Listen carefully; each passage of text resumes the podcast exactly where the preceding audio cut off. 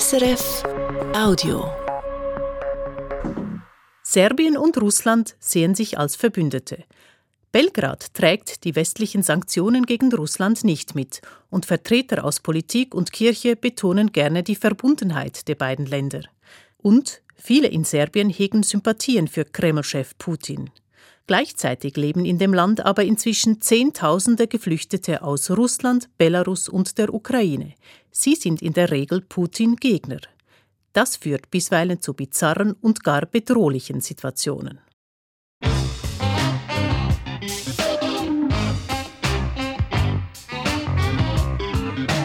International.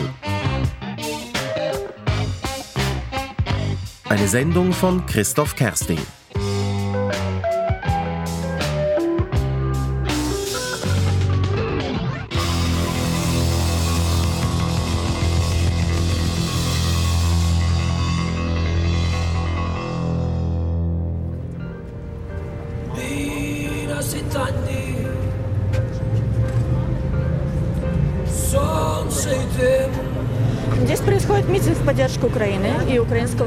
Wir sind heute hier, um die Ukraine, das ukrainische Volk zu unterstützen gegen die russische Aggression.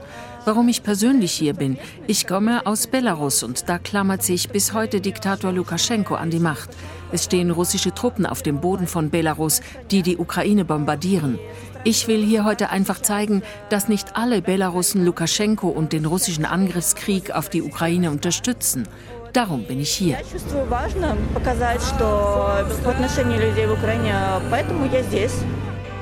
Svetlana ist eine der ersten an diesem Morgen auf dem Türk Republike, dem zentralen Platz der Republik in Belgrad. Die 28-Jährige lebt schon seit zwei Jahren in der serbischen Hauptstadt. Sie habe die repressive Stimmung in ihrer Heimat einfach nicht mehr ausgehalten.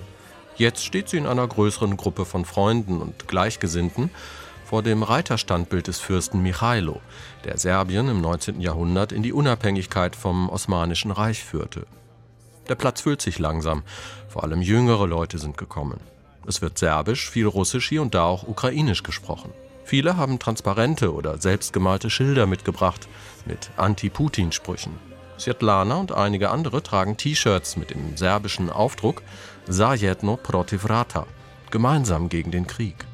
Aus einer Musikanlage auf den Treppen vor dem Reiterstandbild dröhnt Musik von Okian Else, einer der bekanntesten ukrainischen Rockbands. Irgendwann setzt sich die Menge, inzwischen 200 bis 300 Menschen, in Bewegung, zieht über einen der großen Boulevards durch die Innenstadt. Immer wieder wird die ukrainische Hymne angestimmt. Es gibt Sprechchöre, Ratu ne und Njet Vajne, Nein zum Krieg, auf Serbisch und Russisch. Oder Putin Ubiza, Mörder Putin. Putin, Ubiza, Putin, Ubiza. Die meisten Passanten am Straßenrand blicken etwas ungläubig auf den Protestzug mit ukrainischen Flaggen und Anti-Putin-Transparenten. Eine befürchtete Gegendemonstration von Russland-Sympathisanten gibt es heute aber nicht.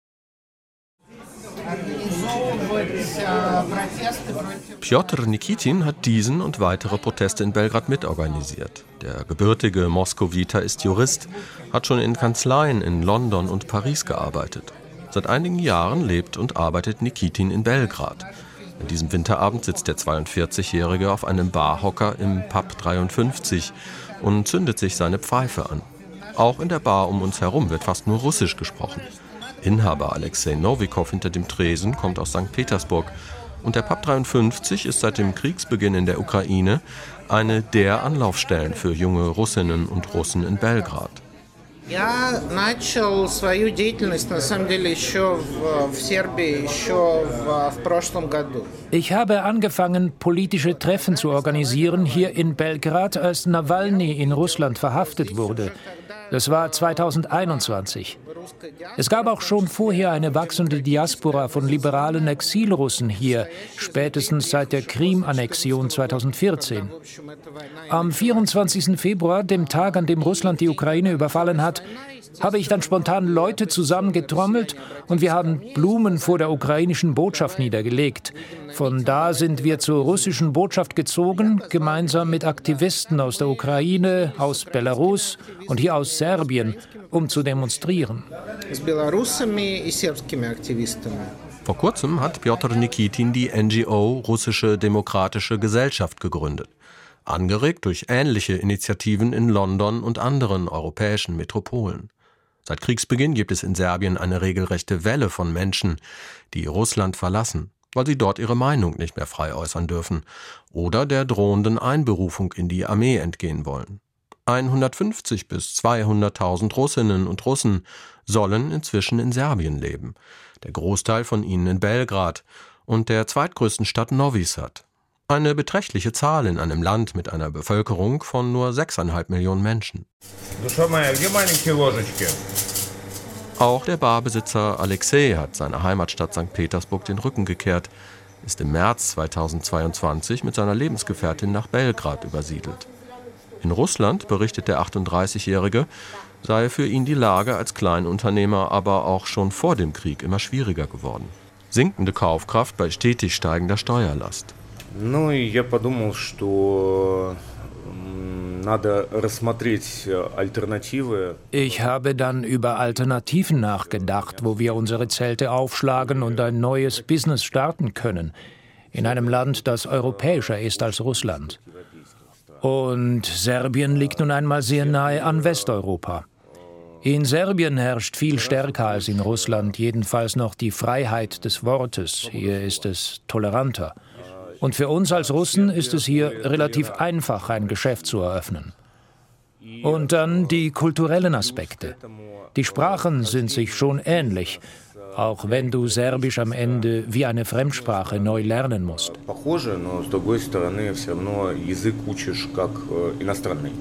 Dass so viele Russinnen und Russen ausgerechnet in Serbien landen, hat dabei auch praktische Gründe.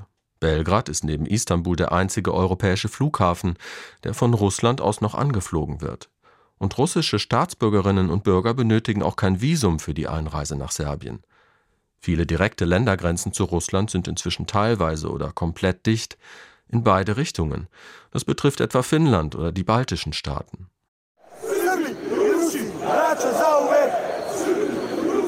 Zudem gibt es eine historisch gewachsene Nähe zu Russland, dem orthodoxen Brudervolk, wie es gerne genannt wird. Als im Februar der Angriff auf die Ukraine losging, gab es hier einige pro-russische Proteste. In einen bin ich durch Zufall geraten. Da erhole ich mich heute noch von. Es waren unglaublich viele Menschen und es war einfach so, so eine negative Energie. Die Masse der Menschen hat mich einfach wirklich erschrocken. Aber auch nicht wirklich verwundert, sagt Alexandra Tomanic. Sie ist in Deutschland aufgewachsen und lebt seit zehn Jahren in Belgrad, wo sie die Europäische Balkanstiftung leitet. Tatsächlich hatten die prorussischen Proteste einen enormen Zulauf. Bis zu 5000 Menschen sollen durch Belgrad gezogen sein. Darunter waren viele Mitglieder rechter Hooligan-Gruppierungen, aber auch Geistliche der serbisch-orthodoxen Kirche. In den staatlichen Medien ist auch gar nicht von Krieg die Rede. Also das heißt sehr häufig Spezialoperation. Ja, die Medien hier, die zeichnen eben ein unglaublich positives Russlandbild. Russland, das Land, das uns versteht. Russland, unser Seelenverwandter. Äh, Russland, der große slawische Bruder. Das ist ein bizarres Bild. Die meisten Menschen, die gegenwärtig aus Russland nach Serbien kommen, sind liberal und Putin-Gegner. Serbien unterstützt allerdings in weiten Teilen eben jene offizielle Kreml-Politik.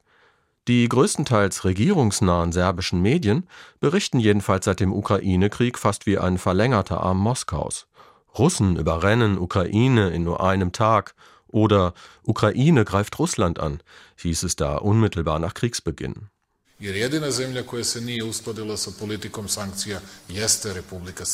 Auch Sanktionen gegen Moskau schließt Serbiens autokratisch regierender Präsident Alexander Vucic bisher kategorisch aus.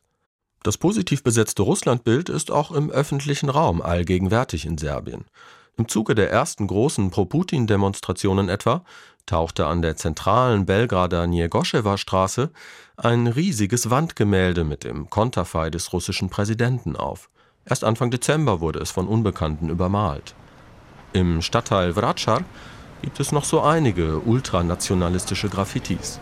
Eines etwa zeigt den verurteilten serbischen Kriegsverbrecher Ratko Mladic, den Hauptverantwortlichen für das Massaker in Srebrenica während des Bosnienkrieges.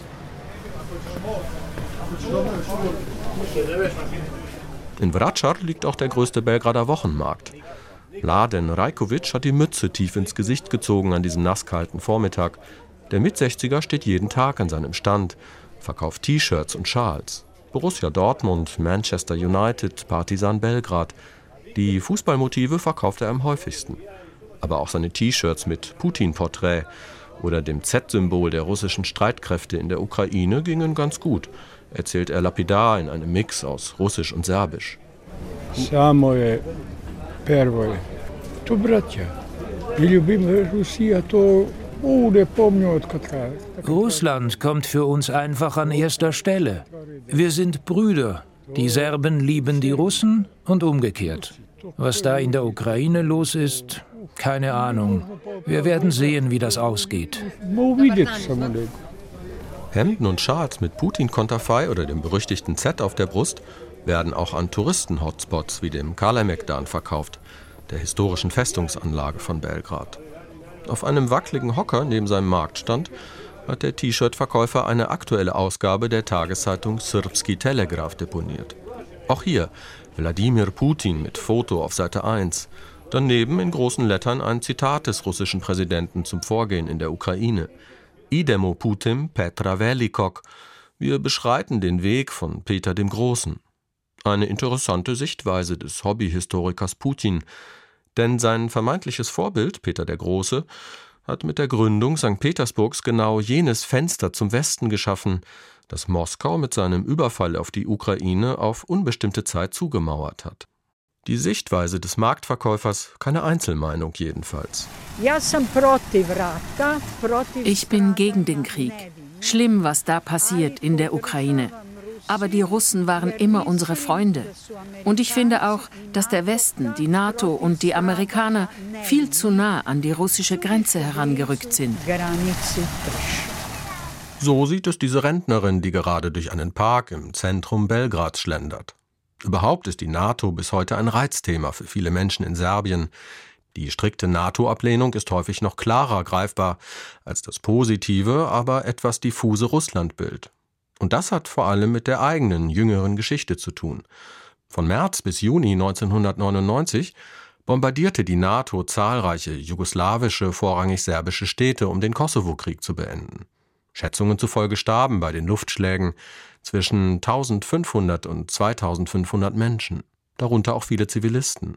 Und viele Serbinnen und Serben rechnen es Russland bis heute hoch an, dass Moskau sich 1999 im UN-Sicherheitsrat gegen die NATO-Bombardierung Belgrads und anderer Städte gestellt hatte. Zudem erkennt Russland die Unabhängigkeit des Kosovo nicht an, genauso wie China und sogar einige EU-Staaten, darunter Spanien und Griechenland. Serbien betrachtet den Kosovo, der vor 15 Jahren unabhängig wurde, bis heute als Teil des eigenen Staatsgebiets und wohl auch im Windschatten des Ukraine-Krieges kochten die Spannungen zwischen Serbien und Kosovo in den vergangenen Monaten gefährlich hoch. Manche Beobachter sahen gar auch hier die Gefahr einer militärischen Eskalation. Ende Dezember entspannte sich die Lage dann. Serbische Straßenblockaden im Nordkosovo wurden geräumt. Die Situation bleibt aber angespannt. Ruski Zar Alexander I takođe je mason. Russland, Serbien, NATO, alles Themen, die auch Jarko Dimic umtreiben. Dimic sitzt an diesem Vormittag hinter seinem Schreibtisch in einem etwas düsteren Büro in Sremski Karlovci. Die Kleinstadt in der nordserbischen autonomen Provinz Vojvodina, 15 Autominuten von Novi Sad entfernt, beherbergt das Archiv der Serbischen Akademie der Wissenschaften und Künste. Und Jarko Dimic ist Chef der Einrichtung. Er gerät regelrecht in Schwärmen, wenn er von den historischen Verbindungen seiner Heimatstadt zu Russland erzählt. Sremski Karlovci war nach der russischen Revolution 1917 etwa Außenstelle der russisch-orthodoxen Kirche und Zufluchtsort für antikommunistische Weißgardisten. Was Russland und Serbien heute vor allem verbinde, es gebe einen gemeinsamen Gegner, und das ist für den Historiker Dimic der Westen.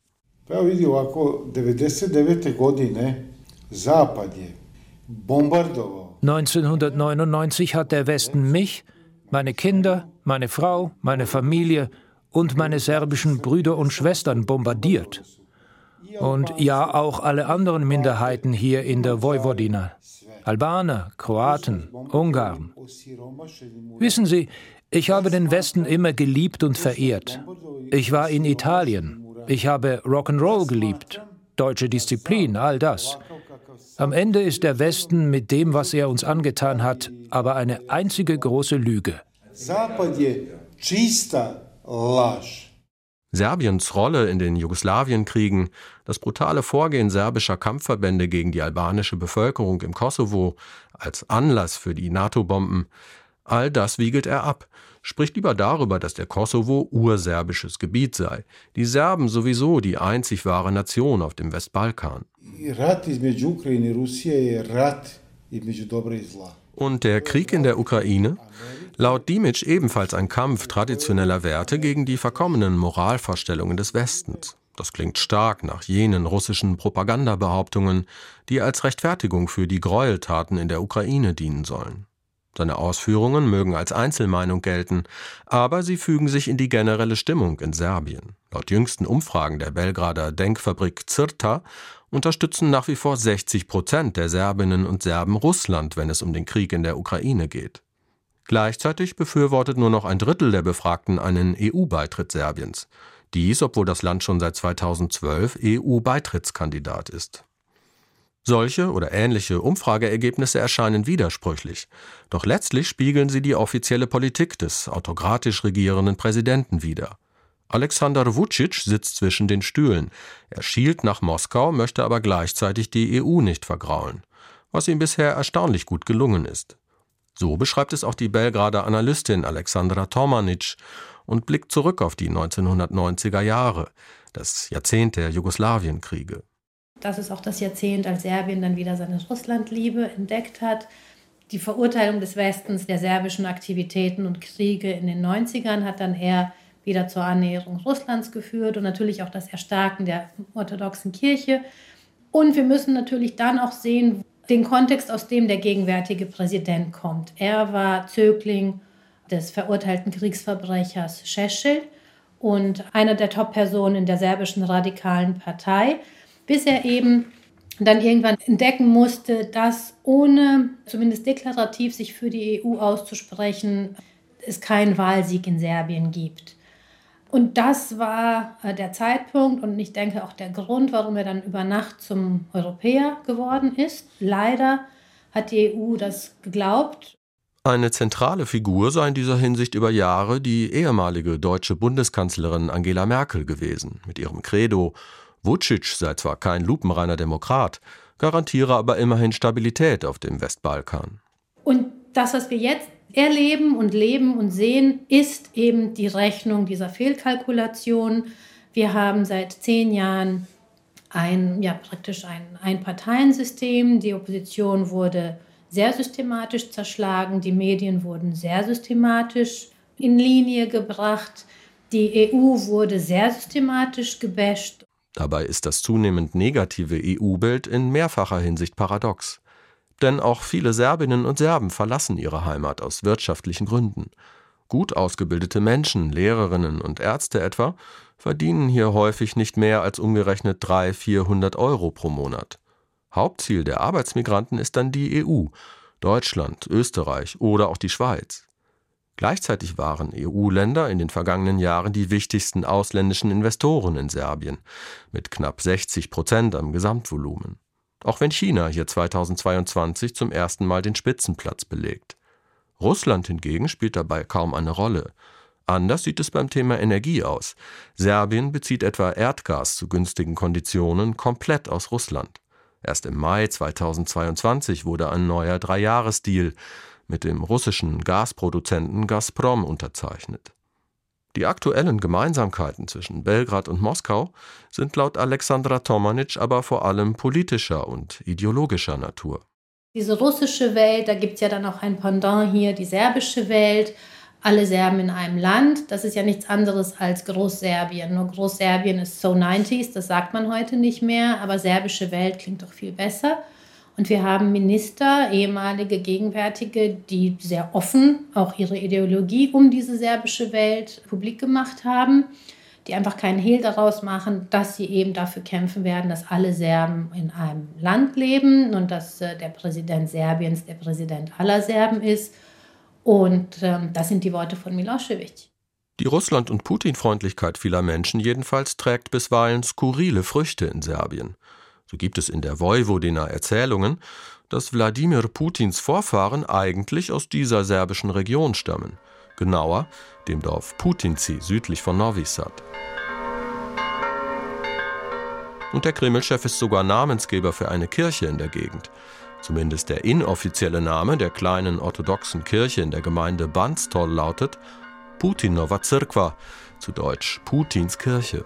Offiziell heißt sie Maria Magdalena. Gebaut hat sie ein Privatmann aus der Gegend, Branko Simonovic, der hierfür mehrere Jahre lang Spendengelder eingesammelt hat. Angeblich auch von reichen Russen. Eigentlich hat Simonovic einem Interview in Banstol zugestimmt, macht dann aber kurz vor dem Treffen doch einen Rückzieher. Am Telefon berichtet er nur kurz, die Sache mit Putin sei eher ein Weg gewesen, möglichst viel Aufmerksamkeit für sein Spendenprojekt zu erzeugen. An diesem nasskalten Nachmittag werden gerade die Glocken der Kirche in Banstoll neu justiert. Und das Gebäude selbst erinnert mit seinen grün-goldenen Zwiebeltürmen tatsächlich an russische Vorbilder.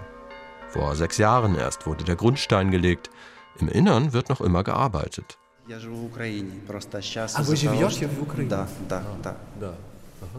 Schon seit mehreren Monaten ist der Künstler Wladislav Juschuk damit beschäftigt, den Innenraum der Kirche mit Heiligenbildern auszumalen. Sein Name verrät, er ist nicht von hier. Juschuk erzählt, er stamme aus Sibirien, sei aber ukrainischer Staatsbürger und lebe mit seiner Familie schon lange in Kharkiv in der Ostukraine. Dass er als Ukrainer Putins Kirche in der serbischen Provinz verschönert, das ringt dem Künstler auch nur ein etwas gequältes Lächeln ab.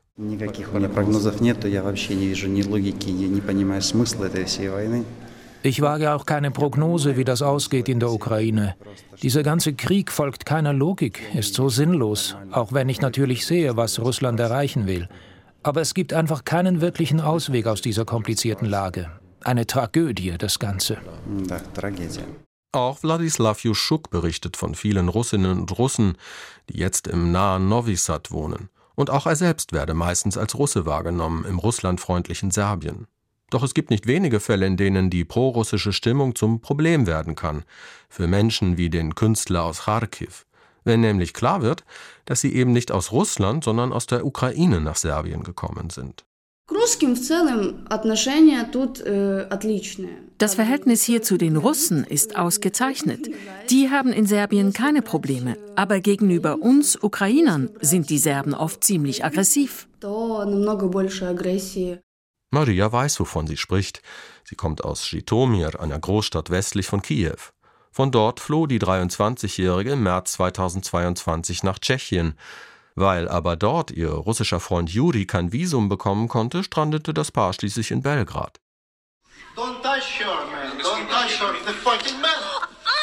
Die Aufnahmen auf ihrem Smartphone hat sich Maria schon zigmal angeschaut, hat sie Freunden gezeigt. Aber die junge Ukrainerin kann bis heute nicht richtig fassen, was sie vor einigen Wochen spät abends in ihrer eigenen Wohnung in einem Belgrader Vorort erlebt hat.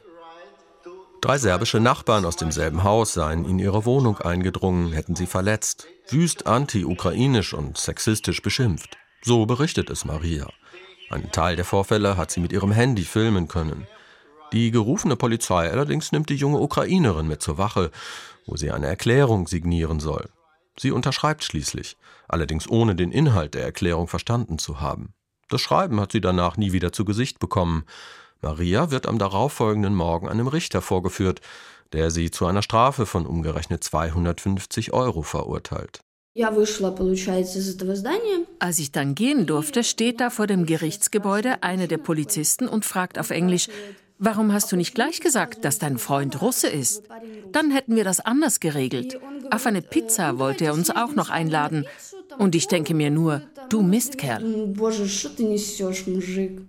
Der aus Russland stammende Jurist und Bürgerrechtler Piotr Nikitin hat der jungen Ukrainerin einen serbischen Anwalt besorgt und wird in einem Berufungsverfahren Mitte März als Übersetzer fungieren.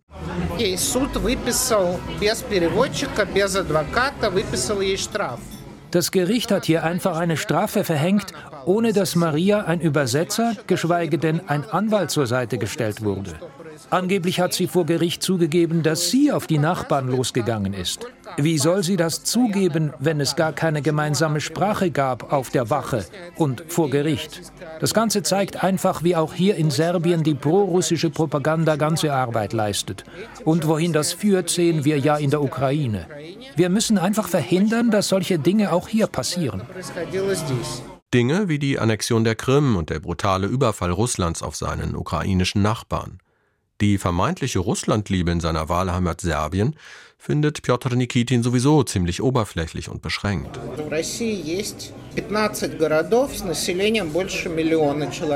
In Russland gibt es 15 Millionen Städte. Klar, Moskau und Petersburg kennt jeder. Aber ich frage öfter mal Serben hier, kennen Sie vielleicht noch drei andere dieser Städte? Und niemand kann mir das beantworten.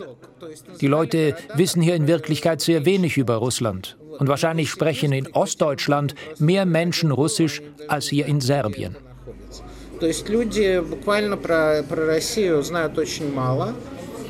В Восточной Германии больше людей говорят по-русски, чем, чем в Сербии.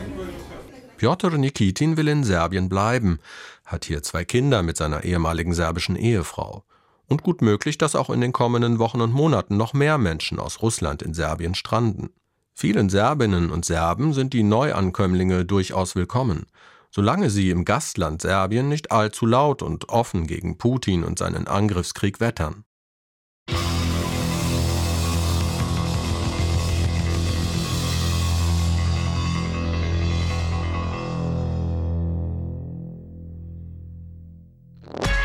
Das war ein Podcast von SRF.